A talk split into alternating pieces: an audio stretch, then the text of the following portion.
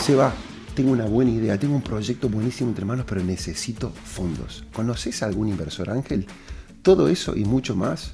Esta semana Silvia Torres Carbonell te dice cómo y a dónde ir. Financia tu sueño, Silvia Carbonell te dice cómo. Parte 2.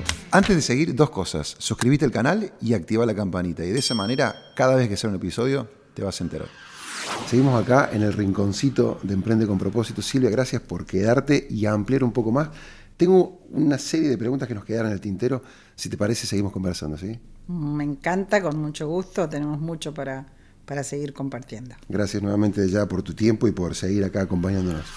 A lo largo de estos años me imagino que habrás visto, eh, tendrás por ahí algún ejemplo, si te viene a la mente, Silvia, de, de situaciones creativas donde has visto a gente que muy incipiente, recién comenzando, para que he visto como financia, que consiguió financiarse su proyecto. Alguno que te venga, que de repente podamos tirarle una, una idea, digamos, a gente que...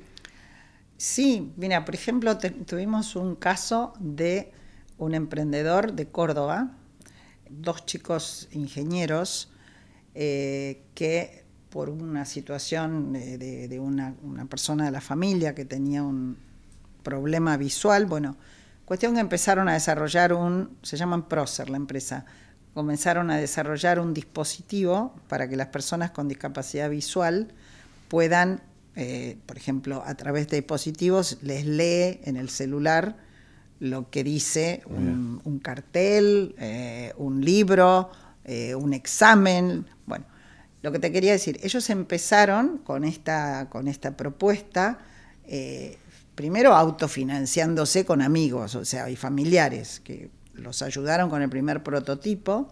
Después consiguieron, en este caso de la Municipalidad de Córdoba, que había abierto una convocatoria para proyectos eh, que tuvieran que ver con eh, ideas para lograr la inclusión de las personas con discapacidad.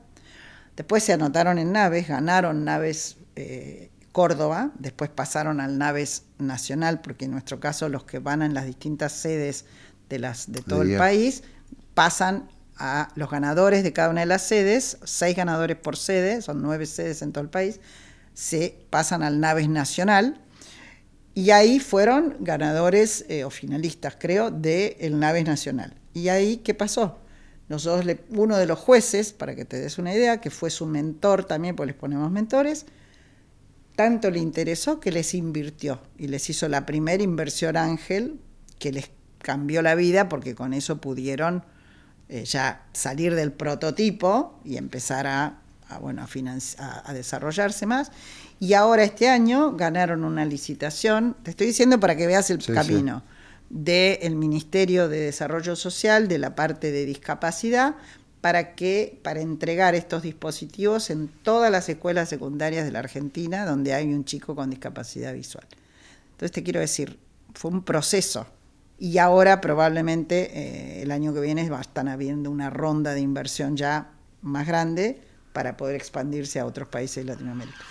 ¿Qué características o qué componentes hacen atractivo para que un inversor pueda mirar ese proyecto y de alguna manera decidir si quiere o no ser parte ¿no? de ese proyecto? Quizá podríamos hablar del, del, incipiente, del que está comenzando recién quizás uno un poco más avanzado, ¿te parece? Perfecto. Eso es, yo te lo puedo graficar, no lo podemos ver acá, pero es un cuadro en el que vos ponés, tenés arriba el estadio en que está el proyecto, estadio temprano, estadio etapa seed, se le dice etapa semilla, ya un startup y después en crecimiento, consolidación y madurez. En cada una de estas etapas, que a su vez hay distintos jugadores del ecosistema de financiamiento que van a ir financiando cada una de estas etapas. ¿Y con, para qué se usan los fondos? Al inicio es para hacer la prueba de concepto, para abrir el mercado, para empezar a tomar a, las primeras, a los primeros profesionales o al equipo que necesitan.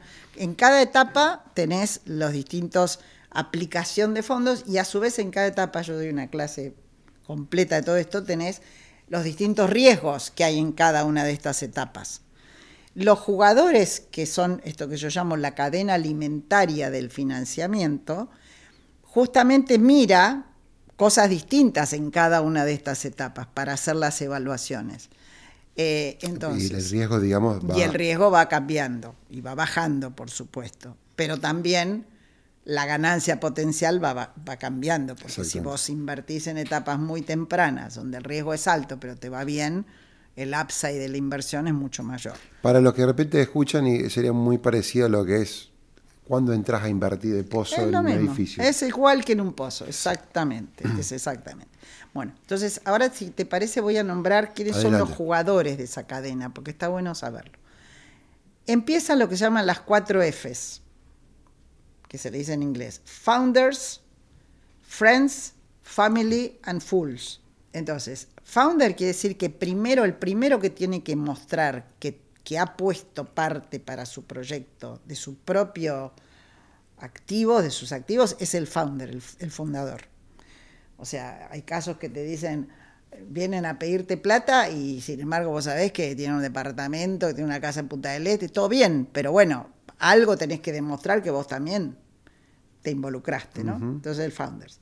Después vienen friends and family, o sea, los primeros que invierten en general son esas personas que invierten no esperando un gran retorno, sino para ayudar al emprendedor porque lo ven con ese potencial, con esa pasión, con ese fuego que vos hablabas. Y están los fulls también, que son ejemplos, por ejemplo, yo siempre cuento uno, porque tuve la oportunidad de conocer a un chileno que había sido compañero de cuarto en Stanford de el fundador de Google, de uno de los fundadores, de Sergey. El fundador de Google recién estaba comenzando con, sus locuras de crear un, buscador, era un matemático, bueno, cuestión que llegaba el verano y les, les, dijo a sus tres compañeros de cuarto de Stanford, che, ¿alguno, quién me presta 10 mil dólares? Porque yo ya no doy más para poder empezar a comprobar si esto va. Los otros dos compañeros le dijeron, mm, pero ni loco, nos vamos de vacaciones, viene el summertime, nos vamos. Y este chileno le dijo, te veo tan loco y tan entusiasmado y tan capaz que te voy a poner los 10 mil dólares. Bueno, nunca vendió sus acciones de Google, así que imagínate lo rico que es ese full. Te quiero decir, estas cosas, ahí él, ¿en qué invirtió? Si vos me decís, ¿qué criterios usó? Invirtió en la persona. Y en el fondo eso se, repite siempre. Lo primero que invertís es en las personas, en el equipo. Esos son los primeros jugadores. Después viene lo que llaman los ángeles inversores. Los ángeles inversores son personas que no conocen ni tienen relación ni familiar, ni de amistad, ni de compañerismo con el emprendedor, pero que les interesa invertir una parte chica de su patrimonio, siempre tiene que ser chica, o sea, que no les, si lo pierden, no dejen de darle comer a su familia, que invierten en forma directa contra acciones de la, startup.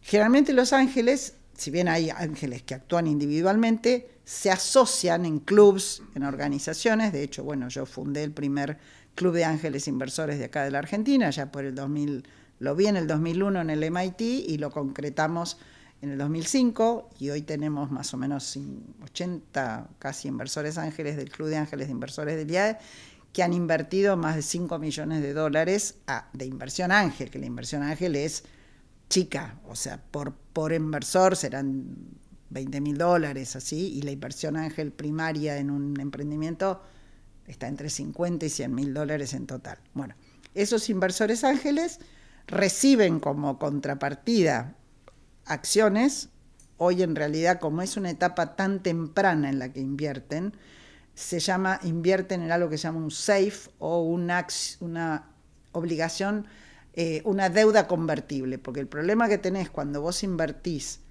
o pedís inversión en etapa tan temprana es que no tenés una buena evaluación de la compañía. ¿Cómo sabes cuánto vale tu compañía?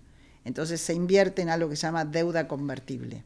Todavía no le pongo una evaluación, pero se firma un convenio por el cual digo, a la próxima inversión, cuando venga el próximo inversor, yo tengo esta participación, pero con lo que se llama una prima, porque en el fondo yo ayudé a que el startup con mi inversión llegue hasta acá, ¿entendés? Bueno, es, un poco técnico, pero lo explico para que se entienda. Entonces, esos ángeles inversores hoy son claves.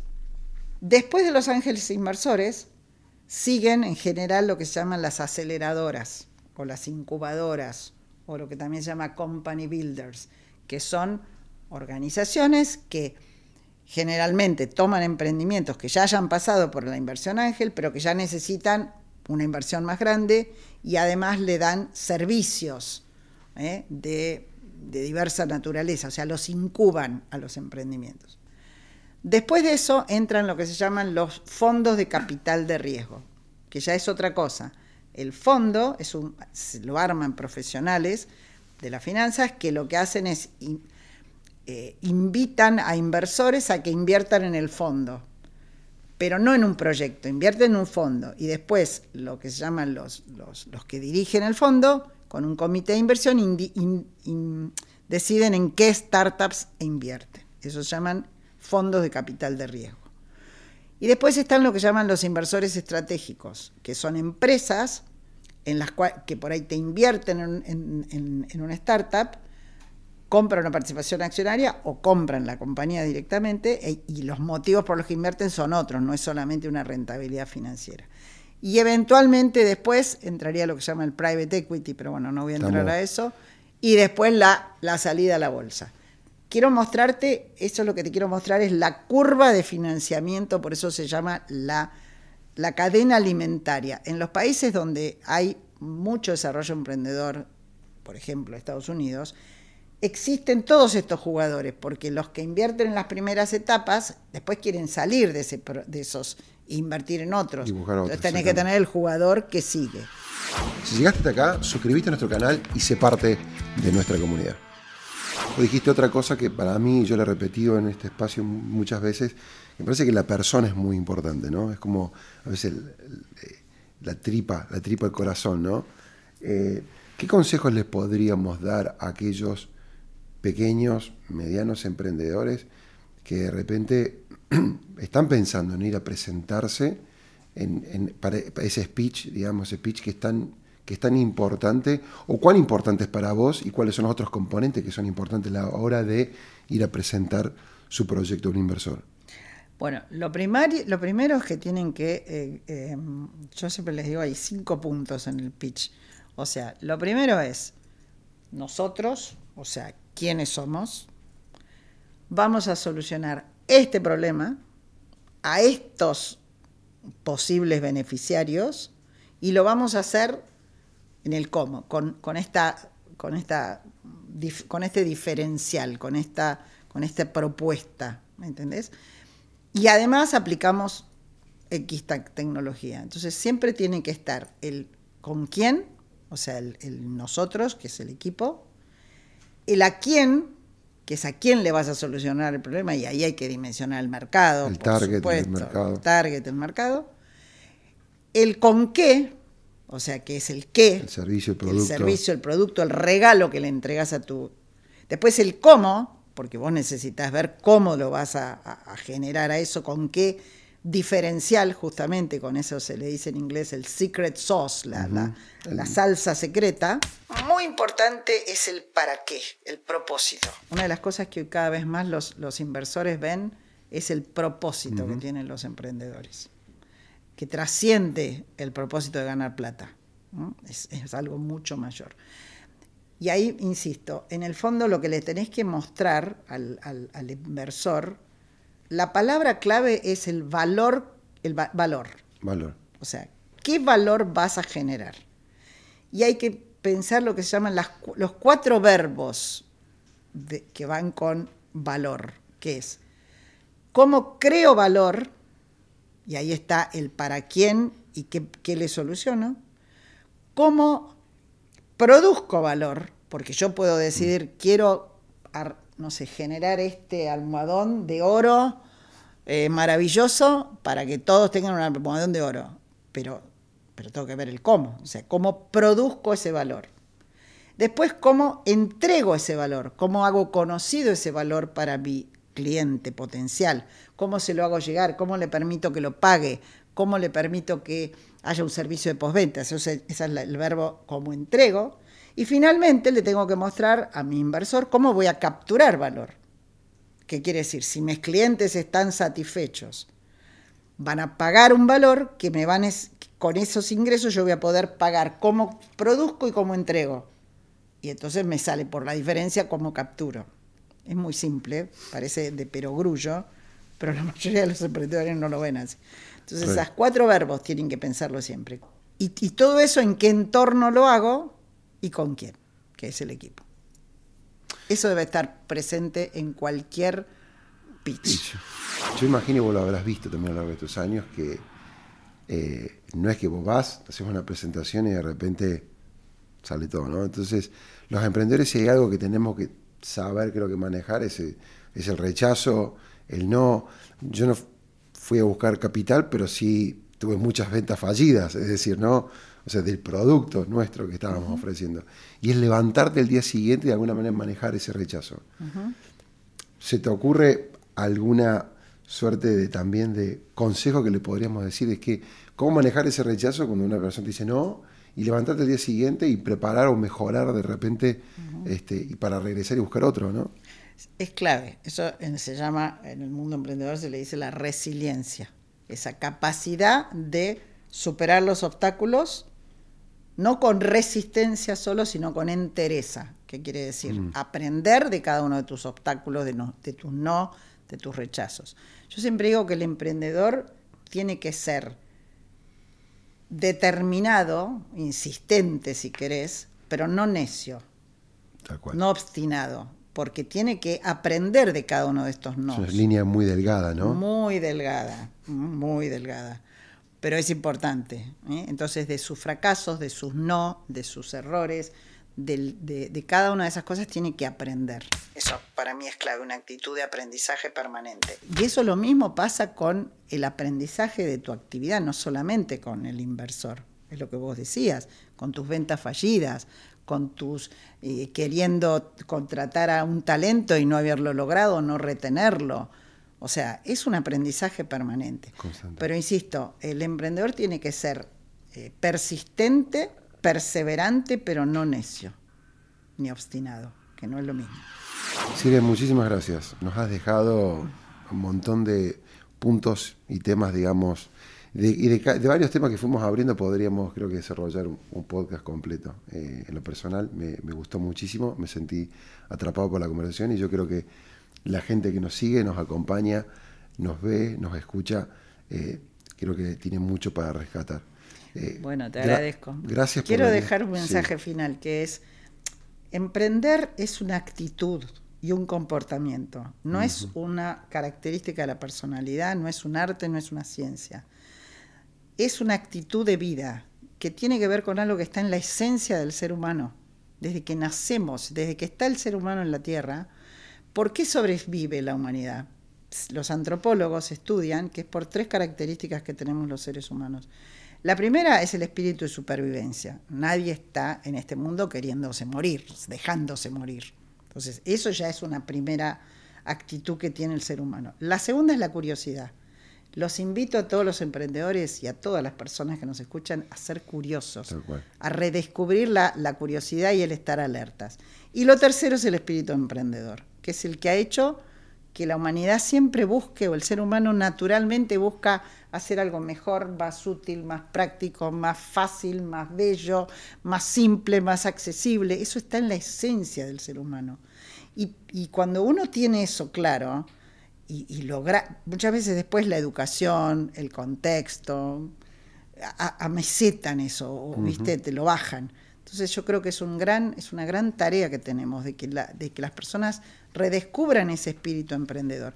Que insisto, no es solamente para crear un proyecto nuevo. Tal cual. Nosotros, eh, de hecho, o sea que muchas veces hablamos, la gente que nos sigue, hay gente que está en relación de dependencia, pero nosotros nuestra invitación es a encarar la vida con una actitud emprendedora. Exacto. Emprender la vida. Es la vida. Es la vida la que hay que la vida. Sé el emprendedor de tu propia vida. Puedes ser intraemprendedor en una empresa, en una ONG, en el en la parroquia del barrio o en el club de fútbol o en un puesto en, el gobierno. O sea, es ser protagonista y no espectador. Todos los que nos siguen están ahí de otro lado. Esto, que fue como un almohadón de oro que dijo hace un rato Silvia, compartirlo, hacerlo rodar, compartirlo con gente que encara la vida con actitud emprendedora y que vos crees que tiene oro adentro y podría estar muchísimo mejor. Hasta la próxima, Seo Sosa de este rincón, Emprende con propósito.